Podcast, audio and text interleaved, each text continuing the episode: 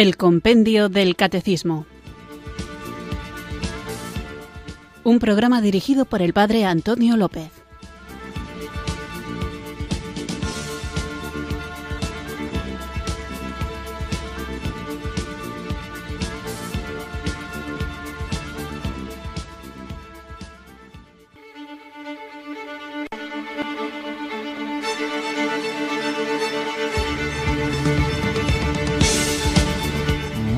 Buenas tardes, queridos oyentes de Radio María. Recibido un cariñoso saludo desde Irurzun, en Navarra, quienes sintonizáis una tarde más esta emisora que cambia vidas, Radio María, para escuchar el Compendio del Catecismo, nuestro espacio diario de lunes a viernes, de 4 a 5, en el que vamos desgranando los distintos números de esta joyita que es el Compendio de la Iglesia católica, el compendio del catecismo, donde de una manera breve, con una fórmula de preguntas y respuestas, se van viendo cuáles son los fundamentos de aquello en lo que creemos. Y que aunque sean breves cada una de las preguntas y breves también las respuestas, no por ello están vacías de significado, sino que cada una de las palabras parece elegida milimétricamente para condensar la riqueza de nuestra fe. Y es importante que conozcamos aquello en lo que creemos por dos razones. Una, porque debemos enriquecer nuestra propia experiencia de fe, sabiendo fundamentarla y dándonos cuenta de la solidez de las enseñanzas que hemos recibido. Y también es importante porque vivimos en un mundo donde hay muchas, muchas opciones religiosas, donde hay muchas ideas y desafortunadamente también muchas ideologías y en medio de este mundo que a veces vive sumido en las tinieblas del error o en las tinieblas del desconcierto, nosotros estamos llamados a ser luz del mundo y sal de la tierra, una luz que dé claridad, que sepa responder a las inquietudes más hondas, a los anhelos más profundos del corazón del hombre, y una sal que dé sabor, que dé esa chispa, ese gusto al mundo en el que nos movemos. Por eso es importante que estemos bien formados, formados intelectualmente, pero que esa formación intelectual se traduzca también en una vida de caridad cada vez más ardiente, una caridad que nos impulse a llevar la alegría del Evangelio a nuestros ambientes. Y para poder acercarnos a estos ambientes bien pertrechados, bien armados, protegidos, nos ayuda el conocer aquello en lo que creemos y por qué lo creemos. Y de eso trata este programa de El Compendio del Catecismo. A veces uno puede sentir que la tarea encomendada es demasiado difícil, que el mundo es demasiado oscuro, que la vorágine de las actividades a veces hace que también nosotros perdamos un poquito el norte y que como yo, pobre pecador, voy a ser luz si a veces en mí hay tinieblas, cómo voy a ser sal si a veces me dejo llevar por el pesimismo. No te preocupes, no estás solo. El Señor nos ha prometido que el Espíritu Santo pondrá en nuestra boca las palabras adecuadas para hacer frente a cualquier adversario. Así que invoquemos al Espíritu Santo para recibir lo que es fruto del Espíritu Santo, puesto que este compendio del catecismo de la Iglesia Católica es magisterio de la Iglesia y por tanto está guiado, iluminado, movido por el Espíritu Santo. Así que invoquemos juntos este Espíritu para comenzar con nuestro programa En actitud de oración, pongámonos delante del Señor reconociendo nuestra pobreza para que Él nos enriquezca con su misericordia.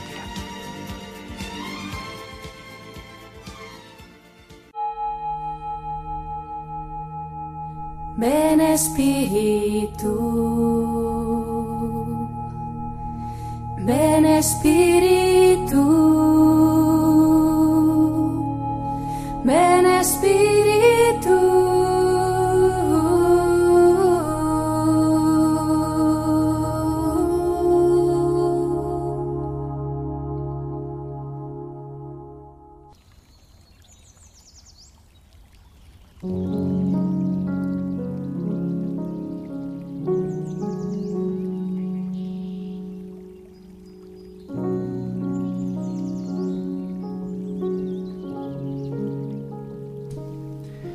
Espíritu Santo, Cristo pidió al Padre que me diera el Espíritu de la verdad. Ayúdame a reconocerte en las Escrituras. Abre mi mente para comprender tus verdades y abre mi corazón para aceptarlas con fe, aun antes de que yo las entienda completamente. Espíritu Santo, Jesús dijo, el que recibe la semilla que cae en tierra buena, oye la palabra de Dios y la entiende, y produce una cosecha abundante. Sé tú el jardinero de mi vida. Nutre las semillas del cielo que ya has puesto dentro de mí y hazlo crecer para que tu amor, tus caminos y tu reino crezcan en mi interior y produzca fruto bueno para los demás. Ayúdame a confiar siempre en ti. Ayúdame a recordar que contigo nada es imposible y que tú trabajas siempre bien, moviéndome a hacer lo bueno, lo correcto y lo oportuno, aunque no siempre lo entienda. Ayúdame a soltar todos mis apegos terrenales. Primero, ayúdame a reconocer a qué estoy atado y qué no es de ti. Luego, toma mi mano mientras me alejo de las cosas del mundo. Dame la determinación y la fuerza para dejarme llevar por ti, para que no tenga otros dioses delante de mí. Solo te quiero a ti. Espíritu Santo, tú eres el consolador. Ayúdame a olvidar las pérdidas en mi vida. Sana mi corazón y ayúdame a enfrentarme a mi pecaminosidad, a sentir genuina tristeza por el daño intencional o involuntario que he infligido a otros y a hacerlo también cuando te lo he infligido a ti. Consuélame mientras lloro mi necesidad de perdón y dame tu espíritu de regocijo por un nuevo crecimiento en mí.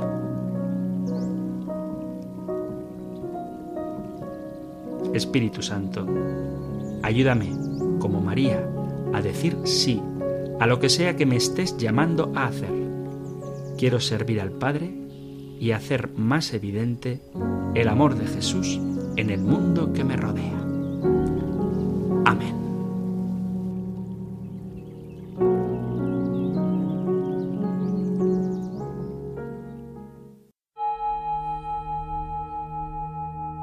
Ven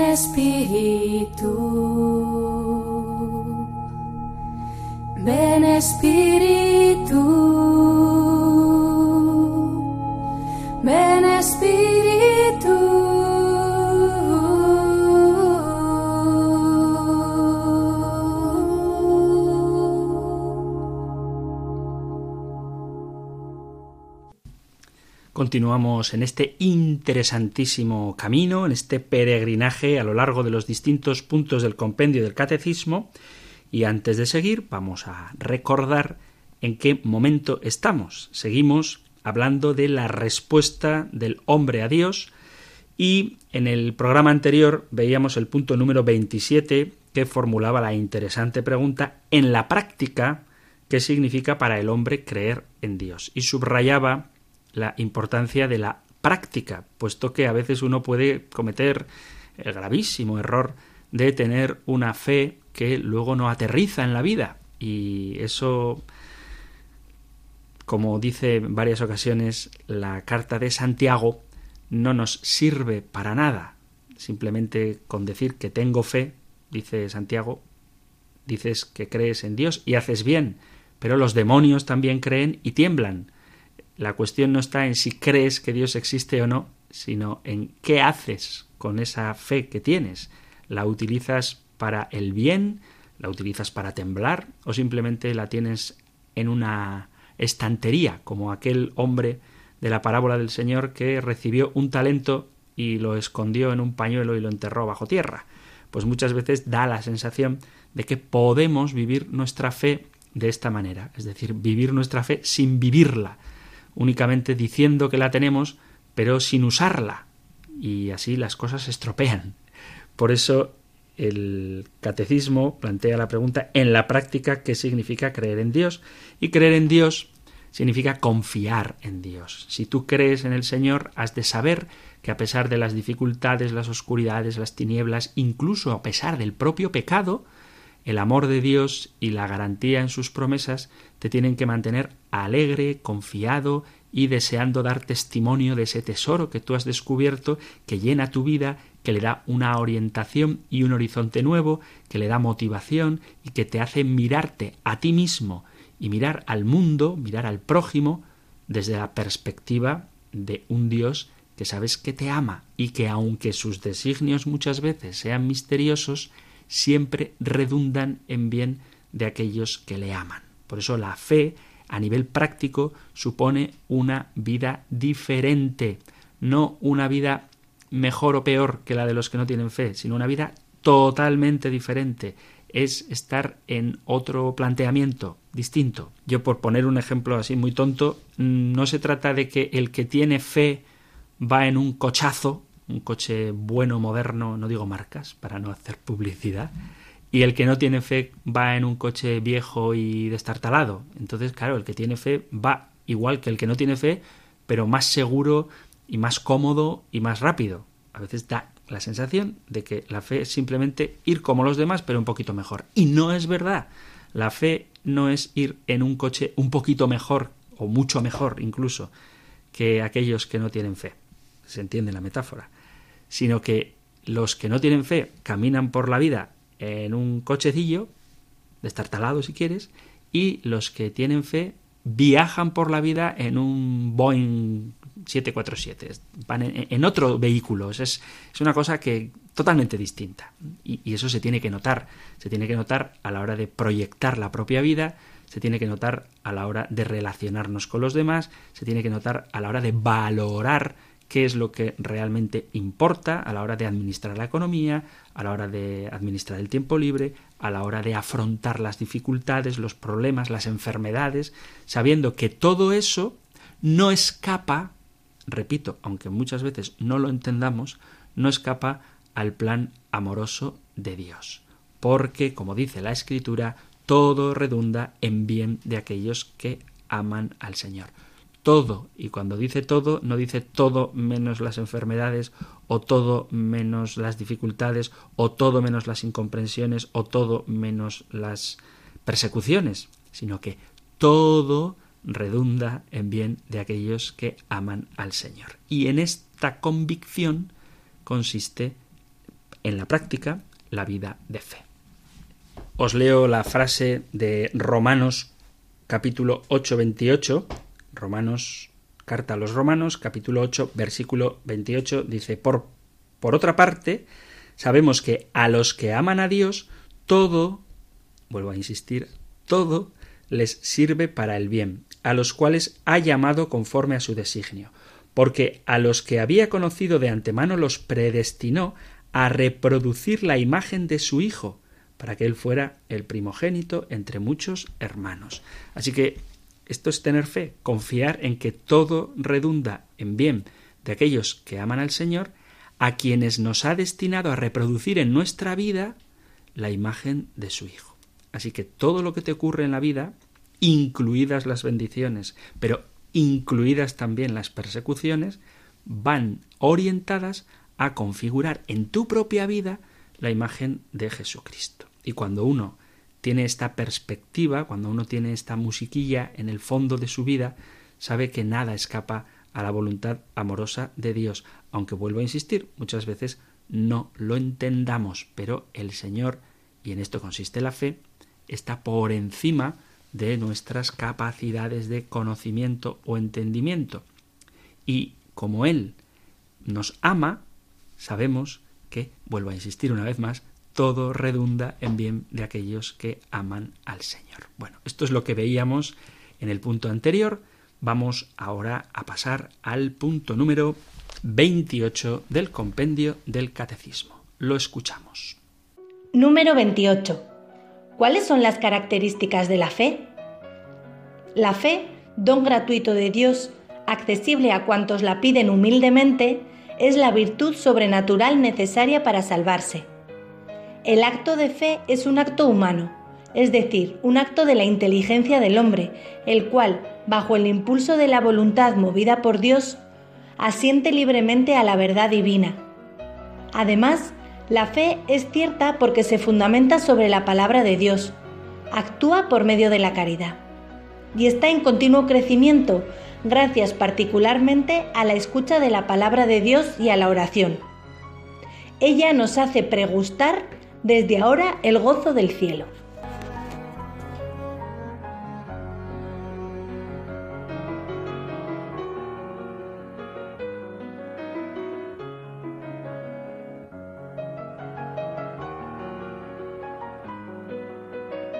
Esto es, pues, lo que nos dice el punto número 28 del compendio del Catecismo sobre cuáles son las características de la fe. Y comienza diciendo que la fe es un don gratuito de Dios. Y cuando escuchamos esta expresión, que la fe es un don gratuito de Dios, hay gente que se excusa en que es un don y no lo han recibido para no tener fe. Hay que ubicar en su realidad esta afirmación. Así que como creyentes que somos, como hombres de fe, debemos reflexionar de vez en cuando sobre lo que tener fe significa. Y para entender bien de qué estamos hablando en este punto número 28 del compendio del catecismo, habría que distinguir claramente lo que decimos al hablar de fe en el sentido humano y lo que decimos al hablar de fe en un sentido religioso o en un sentido espiritual, en una dimensión divina de lo que significa creer. Humanamente, creer significa esperar,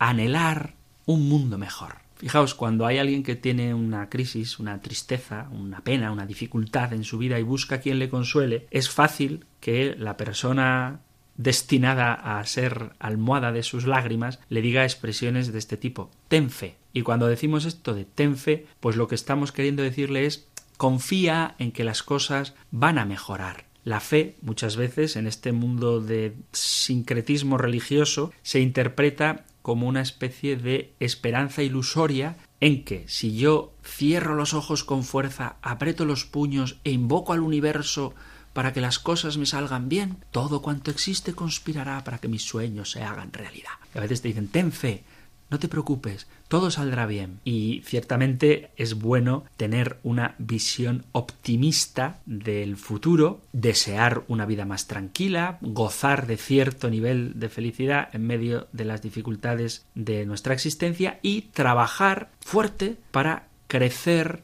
como personas y ofrecer cuanto nuestros seres queridos pueden necesitar. Entonces uno se compromete por construir una vida en la que podamos vivir con dignidad, unimos nuestros esfuerzos con los de otras personas para que los más necesitados vean aliviadas sus penas y cada mañana despertamos con el deseo de que el día de hoy sea mejor que el día anterior. Esto es lo que muchas veces se entiende por fe. Sin embargo, la palabra de Dios dice que la fe consiste en la confianza en lo que se espera y la certeza de lo que no se ve, pero no sostenida únicamente en el deseo, en el anhelo de que las cosas me vayan bien, sino sostenido en la promesa de Dios. Por tanto, la fe en sentido cristiano va mucho más allá del deseo, del anhelo natural de que las cosas vayan mejor. La fe del cristiano no es puramente la ilusión de que con mis esfuerzos haré que este mundo sea mejor que ayer y que cuando me vaya de él las cosas queden mejor que estaban. La fe de la que hablamos cuando estamos refiriéndonos al don de la fe que Dios nos da, al don teologal de la fe, es un don de Dios. Un don de Dios que me llama y me salva. La fe transforma mi vida y me permite entrar en relación con el misterio de Dios de una manera nueva.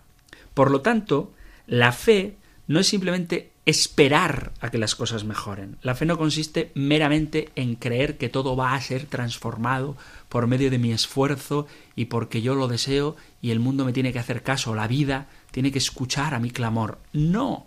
La fe parte de la certeza de que hay un Dios Padre que se ha revelado. Y el modo como yo respondo a esa revelación es lo que llamamos la fe, que es también un don de Dios, es un regalo que Dios hace. Luego veremos que es un don, pero es un don que no anula mi libertad.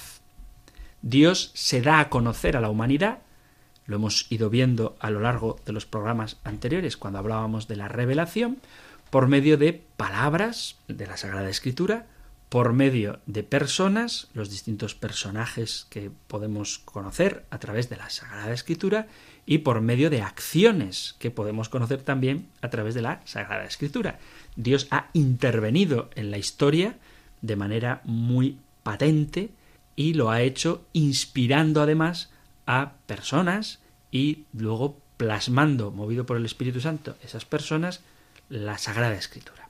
Y de manera especial, la plenitud de la revelación se ha hecho carne en Jesucristo, Hijo de Dios, sabiduría de Dios, que se hace vida en medio de nosotros.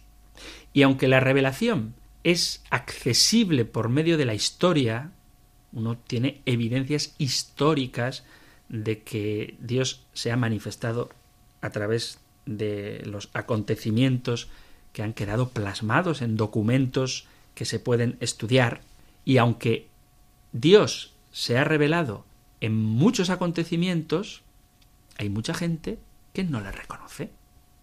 Hay personas que, a pesar de que tienen al alcance de la mano las mismas pruebas que pueda tener yo, y que a mí me sirven para aceptar la revelación de Dios, pues otras personas con esas mismas pruebas se sienten que son insuficientes.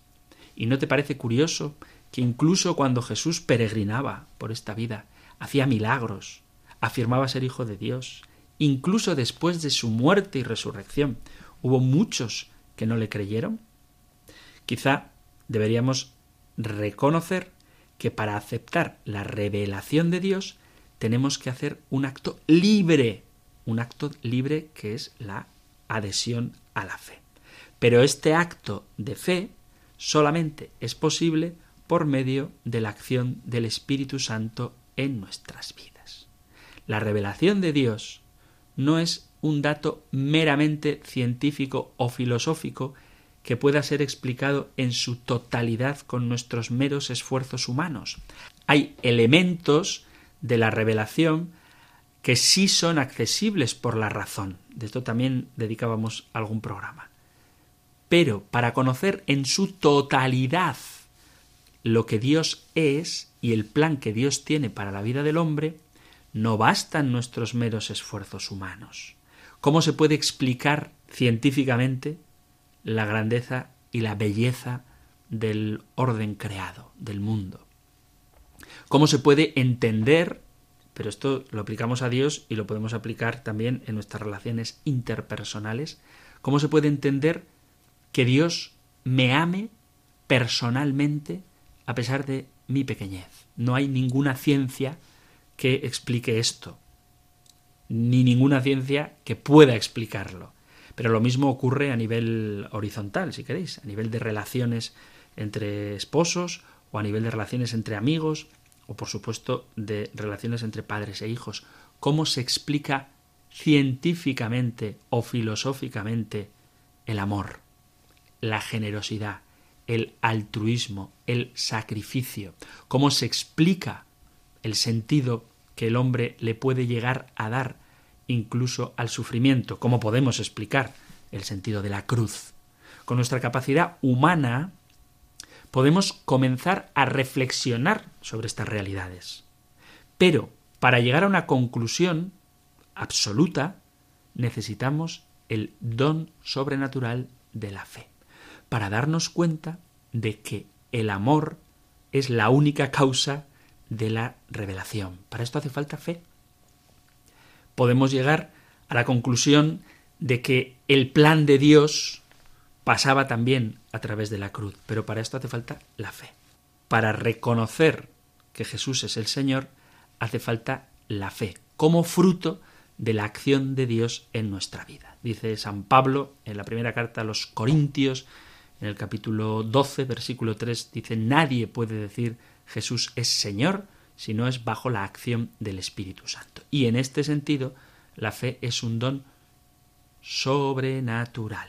Solo el Espíritu Santo puede suscitar en el corazón del hombre una respuesta a la revelación de Dios. Y esa respuesta a la revelación de Dios es lo que nosotros llamamos la fe.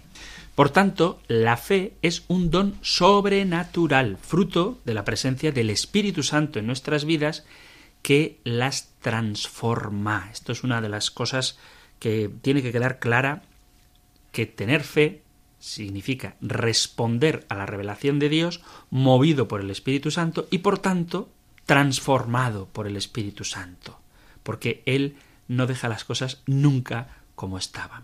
La fe es lo que mueve el corazón del creyente hacia la conversión, hacia un cambio, hacia un ir configurando nuestra vida a semejanza de Jesucristo. Este don especial sirve como brújula que determina si nuestro rumbo se dirige hacia Dios o si, por el contrario, se aleja de la presencia divina. Podemos excusarnos para justificar muchas de nuestras acciones o decisiones que no nos llevan a Dios. Podemos decir que somos débiles, que no tenemos capacidad para tomar otras decisiones, que estamos determinados o condicionados, pero la fe trabaja en nuestro interior, el Espíritu Santo suscita en nuestro interior la fe que nos permite reconocer cuando mi vida se aleja de Dios y me da la capacidad para rectificar si quiero el rumbo de mi vida y no perder el sentido de mi propia existencia. Y es muy importante que la fe y el Espíritu Santo sirven como brújula, como guías, como luminarias, nunca como impositores de lo que debemos hacer. Y aquí está una de las grandes diferencias entre la religión y la superstición, entre la fe y la magia, porque Dios no se impone. ¿Qué ocurre en la magia? Pues que si yo tengo un Obviamente, cuando hablo de magia, me refiero a la magia como hechicería, no al ilusionismo, que es una cosa muy bonita y muy divertida. Me refiero a la magia como una serie de ritos que yo realizo con la intención de conseguir un fin en concreto. Y la relación entre el rito y el fin no existe. No hay una relación de causa-efecto. Eso es la magia, no la religión. De ahí que muchas veces cuando la gente se burla de la religión cristiana es porque está confundiendo la religión con la magia, está, está confundiendo la oración con los hechizos y son dos cosas muy distintas. Porque cuando yo, por ejemplo, tengo un problema matrimonial, mi matrimonio está roto y hago magia, entonces me meto en una bañera con seis velas rojas y dos negras mientras escucho un mantra tibetano, adornando la habitación, el baño, con flores de loto y unas gotitas de flores también de Bach, dos pétalos de margaritas, dos de gladiolos y un clavel, mientras digo siete veces el nombre de mi suegra, y entonces mágicamente los problemas desaparecen. Esto es la magia, que yo realice ritos que no tienen nada que ver con el efecto que pretendo conseguir, con la intención de conseguir un efecto al margen del uso que yo haga luego de mi libertad. Quiero decir, si tienes un problema con tu esposa, pues en vez de meterte en una bañera tan rara, quizá lo que tengas que hacer es invitarle a ella a que se dé un baño relajante y cuando salga de la ducha le has preparado una cena exquisita, te sientas a su lado, le coges la mano, le miras a los ojos y habláis de vuestro problema. Le pides al Señor la gracia de poner en tu boca las palabras adecuadas y mucha capacidad de escuchar. ¿eh? Eso sí sería religión, rezar a Dios para que el Espíritu Santo te ayude a ver en tu esposa aquel instrumento de santidad que te va a llevar a la felicidad en esta vida y a la vida plena. Eso es oración, eso es religión. Pero hacer hechizos es magia. Y la magia sí que va en contra de la libertad en el sentido de que no la pone en juego la magia no pone en juego tu libertad. El hecho de que tú desees las cosas con fuerza no pone en juego tu libertad. Sin embargo, Dios, como no se impone, sí que pone en, en juego tu libertad. Por medio de la fe, reconocemos que existimos para Dios, como dice esta famosísima frase de San Agustín en las confesiones, nos hiciste, Señor, para ti, existimos para Dios, y nuestro corazón estará inquieto hasta que no descanse en ti. Y cuando uno tiene esta convicción, esa convicción le mueve a la acción. Entonces, un hombre de fe es una persona que se siente impulsada por el Espíritu Santo a dar testimonio de aquello en lo que cree. La fe no te conduce, y lo contrario son caricaturas de la fe, no te conduce al egoísmo o al alejamiento de la realidad. Hay gente que, se burla de, la superstición, no de la religión, porque no la conocen, diciendo que la respuesta que tenemos los cristianos ante las dificultades es rezar. No, señor. La respuesta que tenemos los cristianos ante la dificultad es Dios está conmigo e invoco en la oración al Espíritu Santo para que Él me ponga en marcha y sea capaz de transformar el mundo con su presencia. Y cuando algo no sea capaz de transformarlo, después de haberlo intentado sinceramente, tener la convicción de que todo está en sus manos. Pero la fe te abre a una conducta que te convierte en un artífice de la transformación del mundo. Pero ese movimiento interior es suscitado por el Espíritu Santo. Precisamente nosotros, como creemos y respondemos con el acto de fe a lo que el Señor nos dice, vivimos en consecuencia. Por ejemplo, si el Señor dice, todo lo que hicisteis a uno de estos, a mí me lo hicisteis, y leemos el contexto del Evangelio de San Mateo en el capítulo 25, versículos a partir del 30, tú, respondiendo a esta revelación de Dios, te pones en marcha y asistes a los necesitados, y das de comer al que tiene hambre, y das de beber al que tiene sed, y alojas al peregrino, y visitas al enfermo, y vistes al desnudo, y pasas rato con los presos, porque tenemos fe respondemos y damos testimonio de que Dios ha hecho grandes maravillas en nosotros, como dice María en su Magnificat, en medio de un mundo que, aunque rehúse a reconocer el valor de lo sagrado, tú estás puesto como testimonio de que la respuesta a Dios, el acto de fe, transforma la realidad. Porque tenemos fe, tomamos decisiones, porque queremos responder a lo que Dios nos ha revelado, tomamos decisiones y compromisos que muchas veces van en contra de los antivalores, de los valores del mundo actual, valores que a veces son superficiales y contrarios, contradictorios con la verdad que se nos ha revelado. Por ejemplo, a la hora de defender la vida, a la hora de defender la familia, a la hora de defender a los más vulnerables entre nosotros, a la hora de evitar el descarte tanto de los niños no nacidos como de los ancianos enfermos o de aquellos que sufren enfermedades incurables, que no incuidables, como dice el Papa Francisco. Cuando uno tiene fe responde enfrentándose a la economía del gasto absurdo. Cuando uno tiene fe, responde enfrentándose a las rupturas familiares, dando una respuesta de fe, es decir, de escucha, de obediencia, de escucha de lo que Dios ha revelado y de cuál es el plan de Dios para la familia. Cuando uno tiene fe, es capaz de transformar el mundo. Y lo hacemos no porque tengamos buena voluntad, o no porque queramos simplemente sentirnos bien, aunque luego si nos sentimos bien, pues es lógico, si estás con Dios, todo te va bien y te sientes bien. Pero lo que tú buscas es responder a esa revelación de Dios, por ejemplo, que dice, yo os aseguro que todo lo que hicisteis con uno de estos más pequeños, conmigo lo hicisteis. ¿eh? El Evangelio de San Mateo, capítulo 25, versículo 40. Cuando uno tiene fe se compromete con la verdad, cuando uno tiene fe, rechaza el relativismo porque cree que lo que Dios le ha revelado, Él que es la verdad misma, exige una respuesta del hombre. Y esta respuesta es el acto de fe.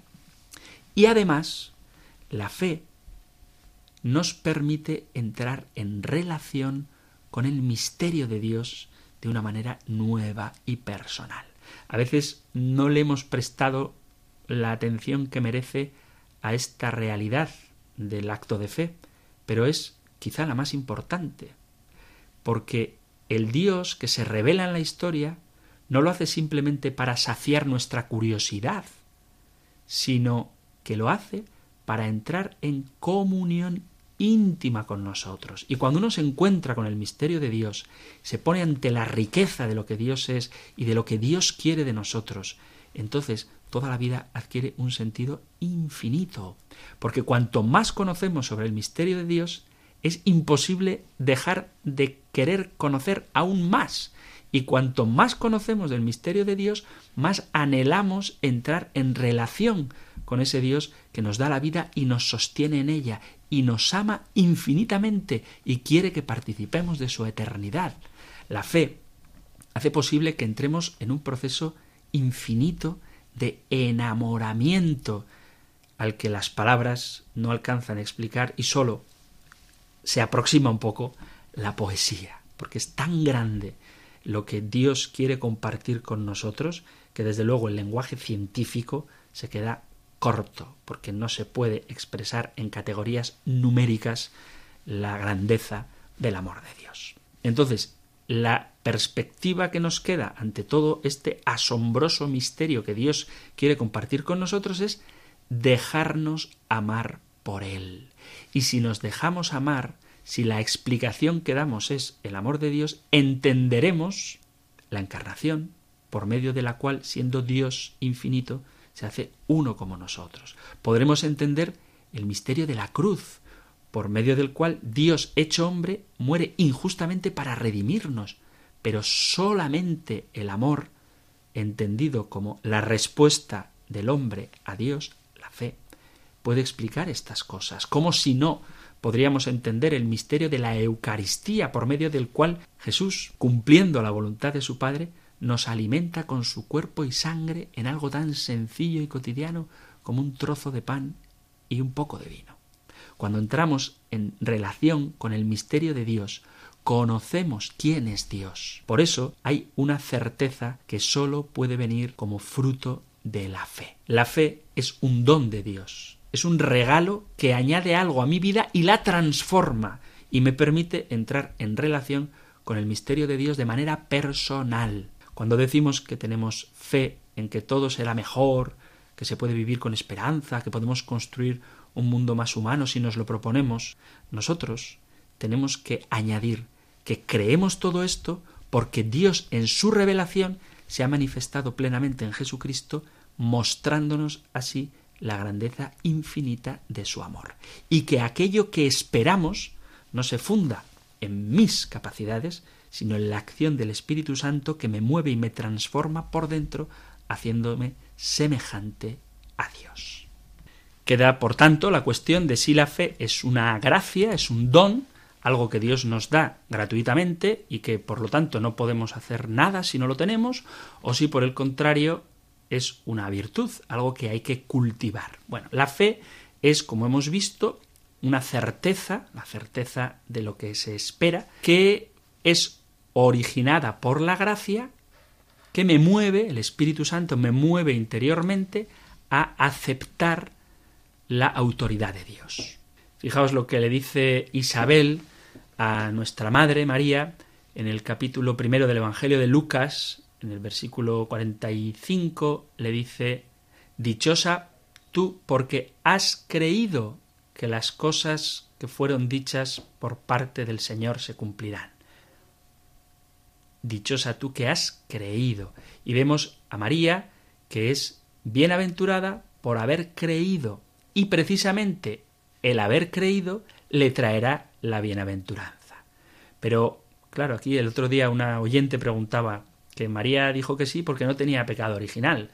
Entonces, es una cuestión importante. ¿María creyó porque ella creía interiormente o fue porque no le quedaba otro remedio. La fe es, en definitiva, una gracia, algo que Dios te da y punto, o es una virtud, algo que tienes que ir haciendo crecer.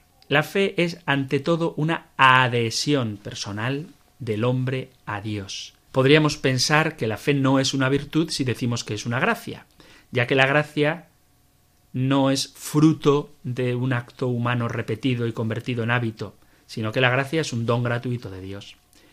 Y si las virtudes son hábitos y la fe es una gracia, entonces la fe no es una virtud, ya que no depende de mí. Y por tanto, si tengo fe es porque Dios me la ha dado y yo no he hecho nada para cultivarla, ni para hacerla crecer, ni para merecerla, porque es gracia, es gratis. Pero si no tengo fe, pues tampoco la culpa es mía, la culpa es de Dios que no me la ha dado. Sin embargo, podemos decir que la fe es al mismo tiempo gracia y virtud de dos modos diferentes. Es una gracia en el sentido de que nadie puede dársela a sí misma, puesto que es el Espíritu Santo el que mueve mi interior para que yo responda a la revelación de Dios mediante el acto de fe, pero es virtud también en el sentido de que puedo cultivarla, puedo crear hábitos buenos, virtudes, que me ayuden a crecer para responder mediante el acto de fe a la revelación de Dios. Por poner un caso concreto, hay gente que dice que ha perdido la fe. Bueno, si tú nunca haces oración, alimentas tu cabeza con un montón de teorías de lo más pintorescas y cuanto más originales, mejor. Lees todo tipo de libros y asientes a aceptar todo lo que ellos dicen de manera acrítica, tienes resistencia a aceptar la autoridad de la Iglesia, niegas las evidencias históricas que nos dan fundamentos sobre aquello en lo que creemos, pues es normal que tu fe se tambalee. En realidad no la has perdido, la has ido apagando poco a poco o rápidamente. Sin embargo, si tú tienes hábito de oración, si tú tienes formación, si tú frecuentas los sacramentos, si tú dejas que la acción de Dios sea patente en tu vida, lo más normal es que tu fe vaya creciendo cada vez más. Porque, lo vuelvo a repetir, Dios nunca se impone. Y la fe, para que sea verdadera, tiene que ser una respuesta libre del hombre a Dios. Dios quiere entrar en comunicación contigo, Dios quiere tener una relación contigo y para favorecer esa relación y esa comunicación se ha revelado. Luego, de ti depende libremente la respuesta que quieras dar a esa revelación. Si tú pides a Dios el don de la fe, ya estás siendo movido por Él para recibirla, puesto que toda obra buena tiene como primer motor, toda iniciativa, es de Dios, y es el Espíritu Santo el que te mueve a pedir el don de la fe, es el Espíritu Santo el que te abre a la capacidad de responder a esta revelación de Dios a través del acto de fe.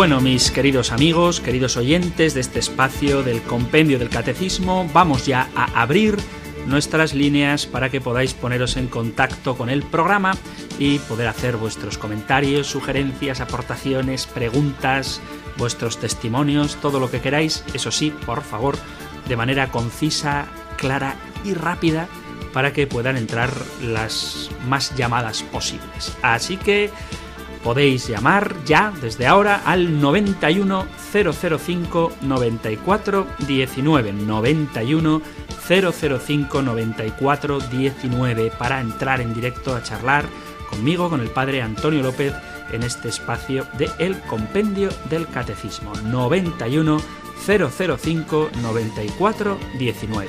Si preferís dejar un mensaje de WhatsApp, también tenemos un teléfono móvil para que podáis mandar vuestros mensajes al 668 594 383 668 594 383.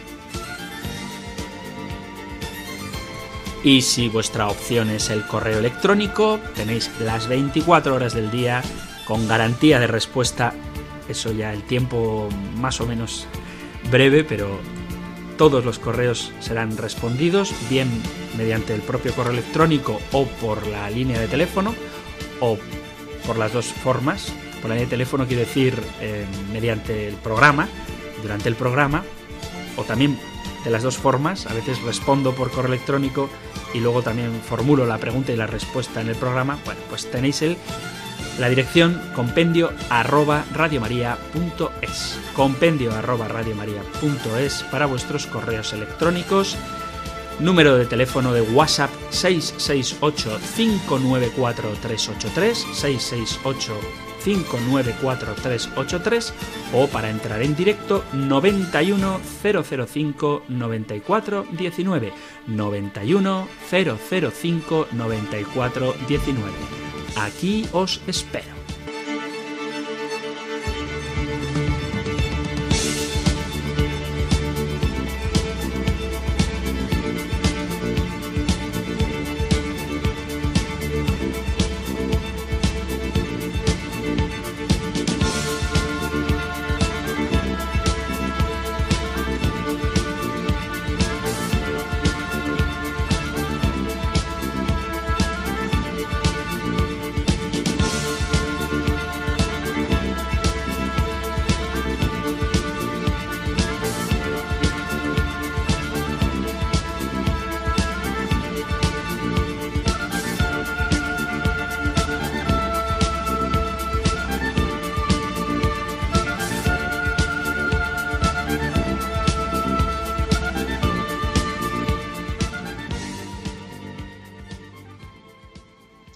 Estás escuchando el compendio del catecismo aquí en Radio María y ya tienes a tu disposición el teléfono 910059419 para compartir tus inquietudes, tus dudas, tus preguntas, tus aportaciones, tu testimonio, cualquier cosa que quieras dialogar.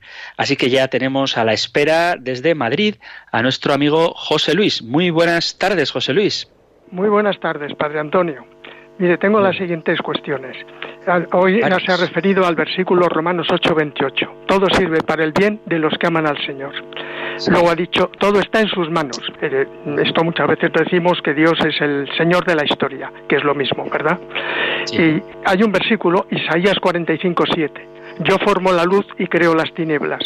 Yo doy el bienestar. Yo creo las calamidades. Soy yo el Señor. Bueno, con el tema de la pandemia sabe que a muchos creyentes esto nos crea problemas. Ha habido dos millones de muertos y antes de que todo el mundo esté vacunado habrá más millones de muertos. Con la gripe española en 1918-1919 hubo más de 30 millones de muertos. ¿Cómo es compatible toda esa catástrofe, toda esa masacre y la ruina con esta cuestión de que todo está en manos de Dios, con lo cual se podría haber evitado y que Dios es el causante de estas calamidades porque lo dice Isaías 45:7. Mm, ¿Cuál es la, justificación que tiene la teología cristiana para estas cuestiones? Muy bien, pues me parece una pregunta de lo más interesante. Creo que tendremos ocasión de hablar de esto eh, muy detenidamente cuando en el catecismo tratemos el misterio del mal. Pero así como respuesta rápida en este espacio que no permite entretenerse demasiado, digo en este espacio de llamadas de los oyentes, yo te diría que la respuesta que tenemos que encontrar a estas cuestiones es una respuesta religiosa, una respuesta sobrenatural y por lo tanto abierta a una vida sobrenatural. El problema que tenemos con la pandemia es muy serio. Mando desde aquí mi pésame a las personas que han sufrido pérdidas de seres queridos y también a las personas que han sufrido pérdidas y crisis económicas, eh, daños psicológicos por el encierro, daños afectivos por no poder estar cerca de los seres queridos, no poder viajar de una comunidad autónoma a otra. Todas estas cosas ciertamente generan sufrimiento en el hombre. Pero la cuestión de la muerte, que es lo que planteas, José Luis, creo que hay que verla siempre desde la perspectiva de la sobrenaturalidad. ¿En qué sentido? En que todos bien sea por COVID, bien sea por un accidente, bien sea por cualquier otro tipo de enfermedad que siguen existiendo, o bien sea de viejos, todos vamos a morir.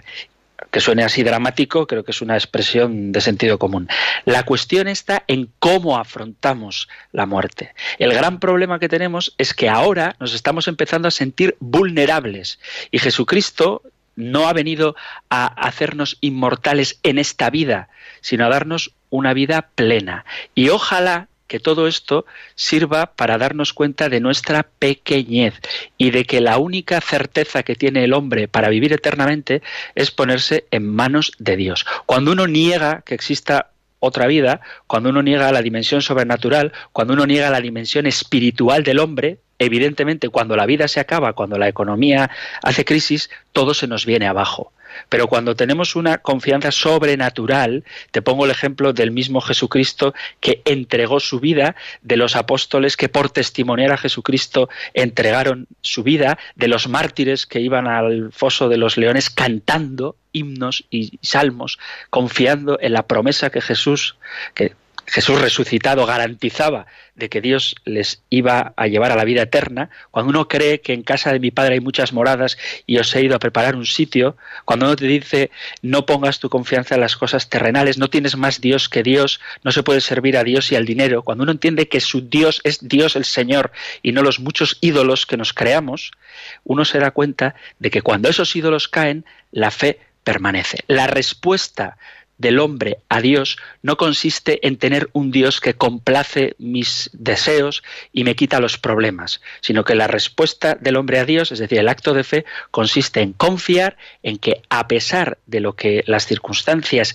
que niegan a Dios me están diciendo, el Señor es el Señor de la historia, pero no de la historia cronológica, sino de la historia en el sentido amplio de la palabra. Jesucristo es Rey del universo, Él es el alfa y la omega, el principio y el fin, en quien todo encuentra fundamento. Entonces, compartiendo y solidarizándome con el dolor de la gente que lo está pasando mal con esto de la pandemia, mi consejo es vuélvete hacia Dios, abre tu corazón a la expectativa sobrenatural que Él te ofrece y en medio del sufrimiento busca el consuelo en sus promesas y ponte en marcha para transformar el mundo movido por el Espíritu Santo. Yo eso es lo que te diría y bueno, espero que sirva de, respuesta, aunque eh, repito que hablaremos de esto.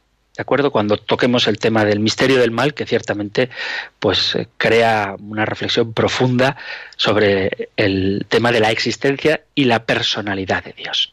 Bueno, vamos a saludar a nuestro amigo Manuel de Sevilla. Hola Manuel, buenas tardes. Eh, gracias, Padre Antonio. Eh, quería mm, comentar sobre lo que me llama más la atención de, de la fe de Jesucristo era cuando le dijo a uno, tú ven y sígueme. Y le dijo, le contestó, mm, Señor, deja que, que vayan a enterrar a mi padre. Y Jesús le contestó, no, tú deja que los muertos o hombres que no tienen fe, lo dice muy claramente la Biblia, entierren a sus muertos. Tú ven y que eres llamado de, lo alto, tú ven y sígueme. ahí es donde yo veo claramente que, que, que, no, los que no tienen fe, según las palabras de Jesús, que dice, el cielo y tierra faltarán, pero mis palabras no faltarán que son hombres que no tienen fe, son muertos vivientes, que, desde que nacen están empiezan a morir, pero yo mm, mm, la conciencia que tengo que personalmente que sí, yo moriré mi cuerpo, pero yo no, tengo conciencia de que yo no voy a morir, de que yo que, voy a morir, no, yo tengo conciencia de, que yo soy eterno, lo sé, mi cuerpo sí me lo dejaré aquí, pero tendré un segundo parto, tendré un parto a, a otra vida, nada que eso, padre. Bueno, bien, bien.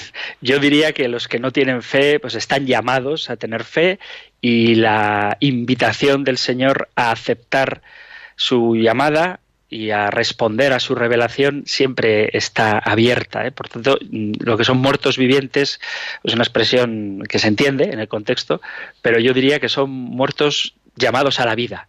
Y, en eso estamos todos, porque aunque tengamos fe, pues siempre podemos crecer en la fe. Y ciertamente el cuerpo morirá, pero también resucitará que eso es otra de las cosas que hablaremos a su debido tiempo. Hay un oyente, gracias Manuel por tu llamada, como siempre, y decía que hay un oyente que, sin dar el nombre, preguntaba si ir a misa cada día, eh, frecuentar los sacramentos, la confesión, hacer adoraciones al Santísimo Sacramento, si eso es suficiente fe. Pues obviamente el fruto de la fe es responder a las llamadas del Señor. Hemos dicho, yo creo que el resumen del programa de hoy es Dios se revela y el acto de fe es la respuesta libre que el hombre da a esa revelación de Dios. Y evidentemente, si tú asistes a la Eucaristía eh, consciente de tus pecados, aceptas la invitación del Señor a, ser perdonado mediante el Santísimo, perdón, mediante el sacramento de la confesión, si acudes a la Eucaristía a contemplar ese misterio maravilloso del Santísimo Sacramento, obviamente eso es una respuesta de fe.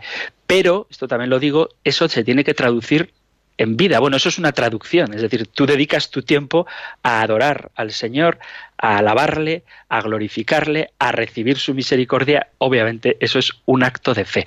Y eso te va a transformar la vida, porque quien te lleva al Santísimo Sacramento, quien te lleva a la confesión, quien te lleva a la adoración eucarística es el Espíritu Santo. Y ese mismo Espíritu Santo te tiene que llevar a ser luz, ser alegría, ser comprensión, ser caridad, ser misericordia, estar cercano de los pobres, dar testimonio de tu fe, hablar de Jesucristo, en definitiva, ser luz del mundo y sal de la tierra. Por supuesto que ir a misa, confesarse, adorar al Santísimo Sacramento en la Eucaristía, hacer obras de caridad, rezar el rosario, todo eso son expresiones de fe. Y de hecho es las obras, te lo dice Santiago, tú muéstrame tu fe sin obras y yo por las obras te probaré mi fe. Y todas estas acciones son pruebas de una fe firme en el Señor. Así que ojalá que todos respondamos con esa generosidad a nuestro Salvador, que nos invita a acoger su revelación. Muy bien, queridos amigos, llega el momento de despedirnos, así que me agarro a la Sagrada Escritura para bendeciros con esta fórmula que Moisés le dio a Aarón y que podéis encontrar en el libro de los números, en el capítulo sexto.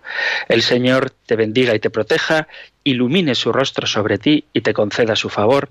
El Señor te muestre su rostro y te conceda la paz. Muchísimas gracias por escuchar el compendio, gracias por estar ahí y si lo queréis volvemos a encontrarnos en un próximo programa.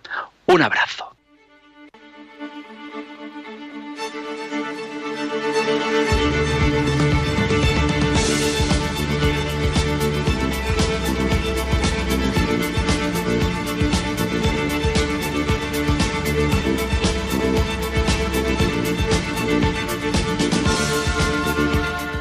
El Compendio del Catecismo. Un programa dirigido por el Padre Antonio López.